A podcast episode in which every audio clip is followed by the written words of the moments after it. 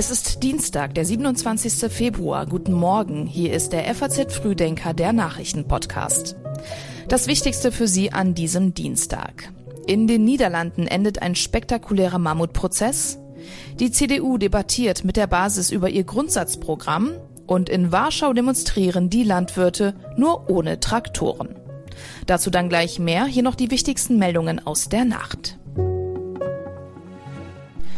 Frankreichs Präsident Emmanuel Macron schließt den Einsatz westlicher Bodentruppen in der Ukraine nicht aus. Nichts sei ausgeschlossen, um das Ziel zu erreichen, dass Russland den Angriffskrieg auf die Ukraine nicht gewinne, so Macron.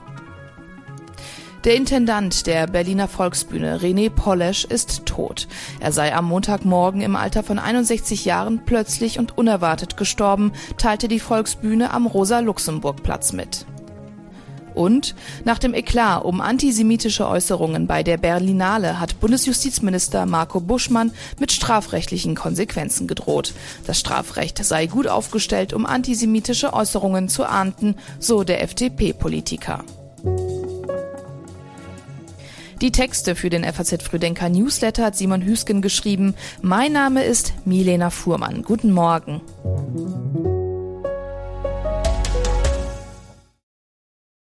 In den Niederlanden endet einer der spektakulärsten Prozesse der Geschichte des Landes.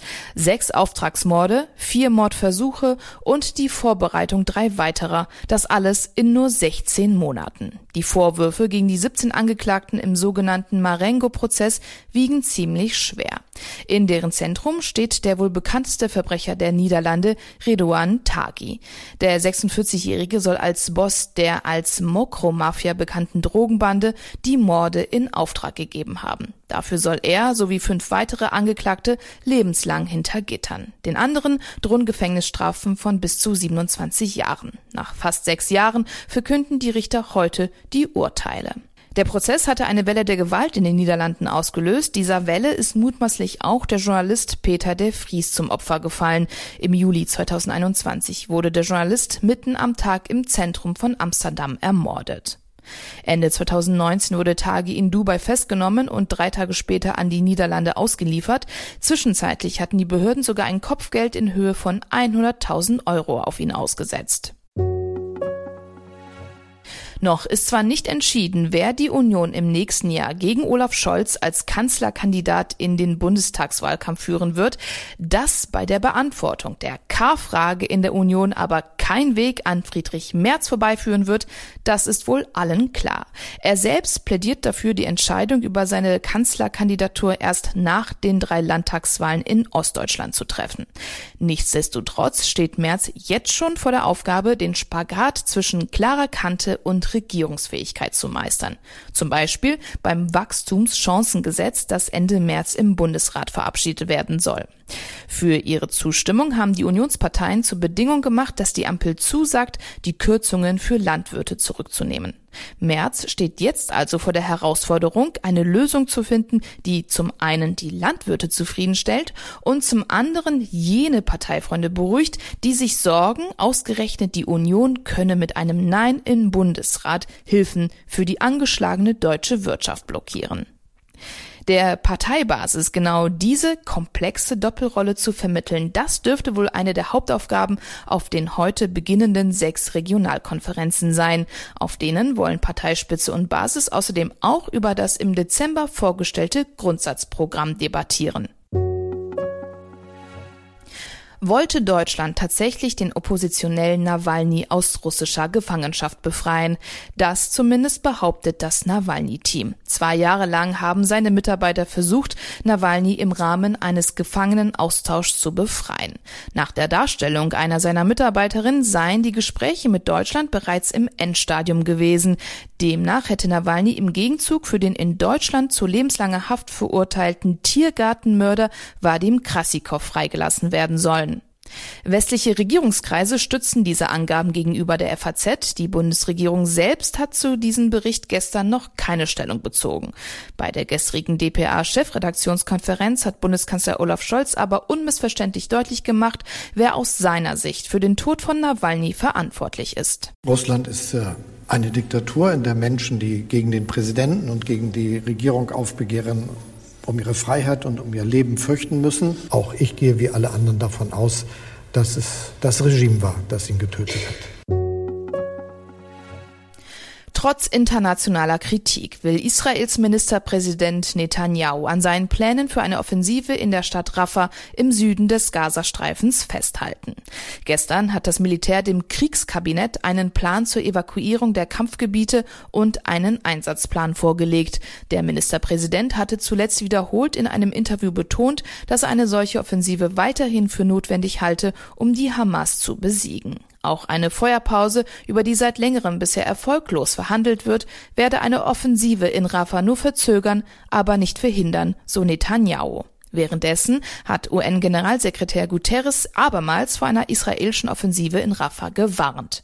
Eine umfassende israelische Offensive auf die Stadt wäre nicht nur schrecklich für die mehr als eine Million palästinensische Zivilisten, die dort Schutz suchen, sondern würde auch den letzten Nagel in den Sarg unserer Hilfsprogramme schlagen, sagte er gestern in Genf. Kritik gab es auch von Bundeskanzler Olaf Scholz.